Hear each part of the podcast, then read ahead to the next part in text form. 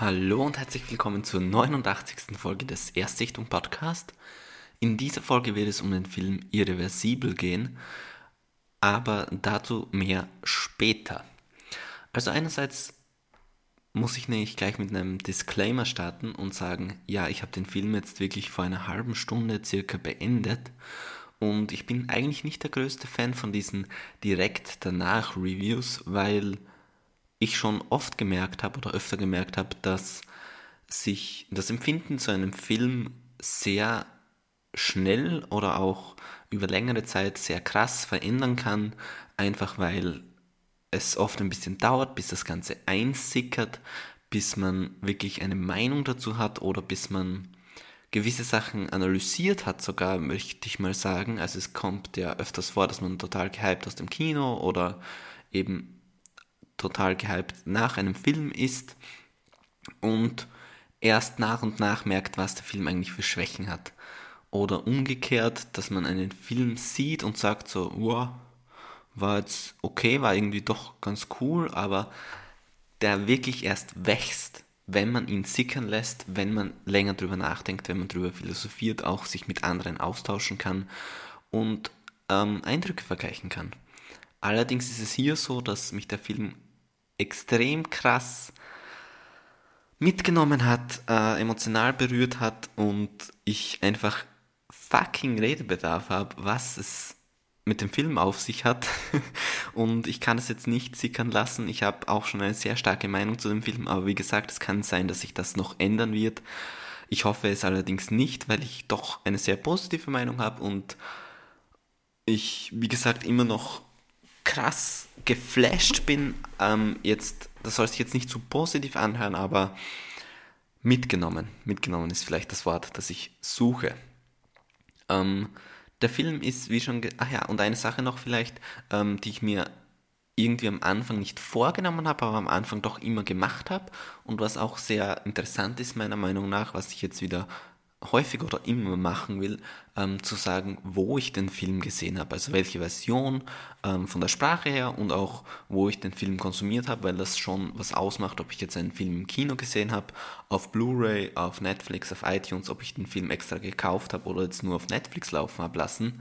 Ähm, deshalb, ich habe den Film auf iTunes US gesehen und wenn ich iTunes US sage, dann meine ich wirklich iTunes US und nicht ähm, irgendeine andere Streaming-Plattform, sondern ich habe den im amerikanischen iTunes Store gekauft, weil es den sonst nicht so leicht zu erwerben gibt in Österreich irgendwie, als ich im deutschen, also österreichischen iTunes Store, glaube ich, gibt es den nicht. Und ich glaube, es gibt den so auf Amazon Prime, aber ich bin halt ein Apple-Jünger und im US-Store war der auch recht günstig. Also wirklich für so 5, 6 Dollar konnte man den kaufen.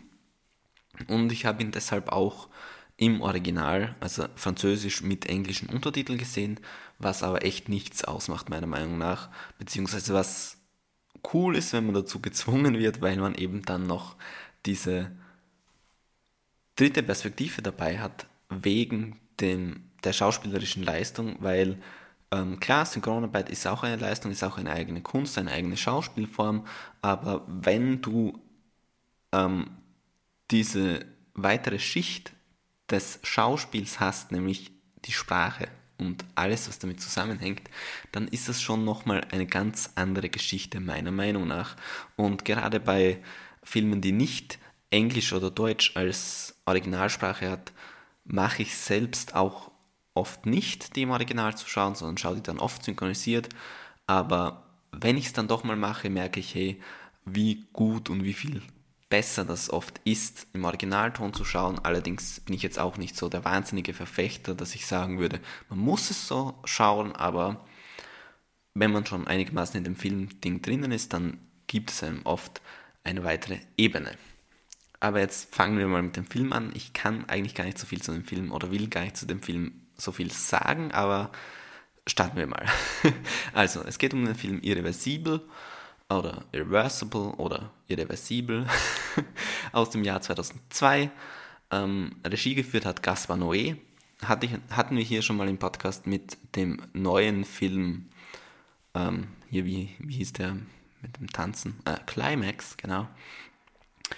Und in den Hauptrollen haben wir Monica Bellucci und Vincent Castle, die zu dem Zeitpunkt ähm, verheiratet waren, also schon vor dem Film, aber auch während den Dreharbeiten.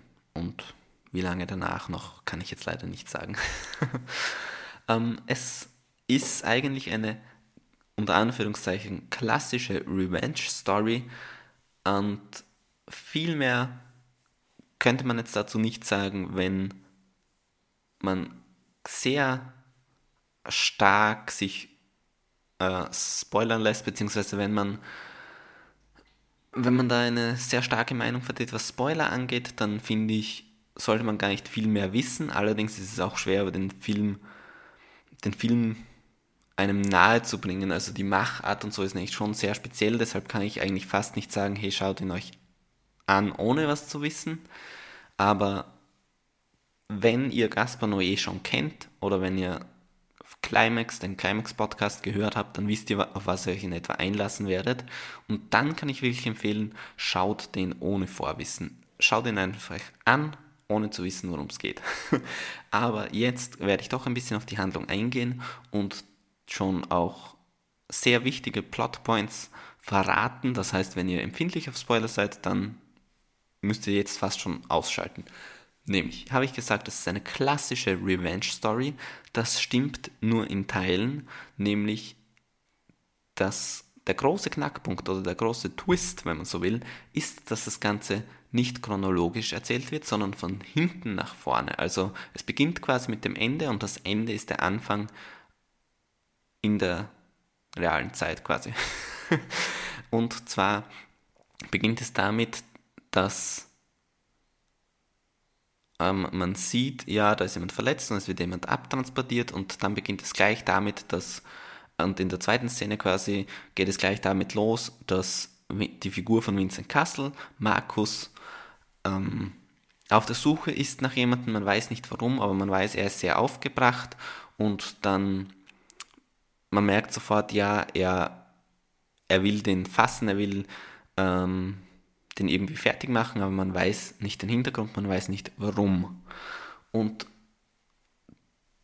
dann, nur damit ihr das noch besser versteht, quasi die nächste Szene ist dann kurz bevor sie dort sind. Also, ich glaube, man checkt schon ungefähr, wie es erzählt ist, halt antichronologisch einfach. Und äh, der Grund, ah, das ist schon, ja okay, eigentlich weiß man es, komm. Äh, der Grund, warum er sich rächen will, ist, dass seine Freundin Alex äh, vergewaltigt wurde und brutal zusammengeschlagen wurde und er den Täter sucht. Und viel mehr möchte ich eigentlich nicht dazu sagen.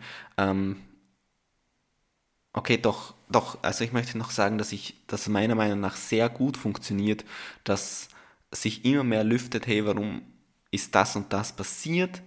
Und auch es gibt viele Szenen, wo man sich denkt, oh fuck, das war jetzt der Punkt, das ist der springende Punkt, warum dann das und das passiert ist. Oder generell, es hört sich vielleicht ein bisschen uncool an, wenn eigentlich das Finale quasi die erste Szene ist, aber es ist doch so, dass sich immer mehr von der Story erschließt und immer mehr Sachen aufkommen und auch immer mehr Neues aufgedeckt wird und es trotzdem immer spannend bleibt und oh, äh, meiner Meinung nach ein wahnsinnig guter Film mit den ganzen Aussagen, die er trifft, die ich jetzt auch nicht spoilen will, die kann jeder so interpretieren, wie er will.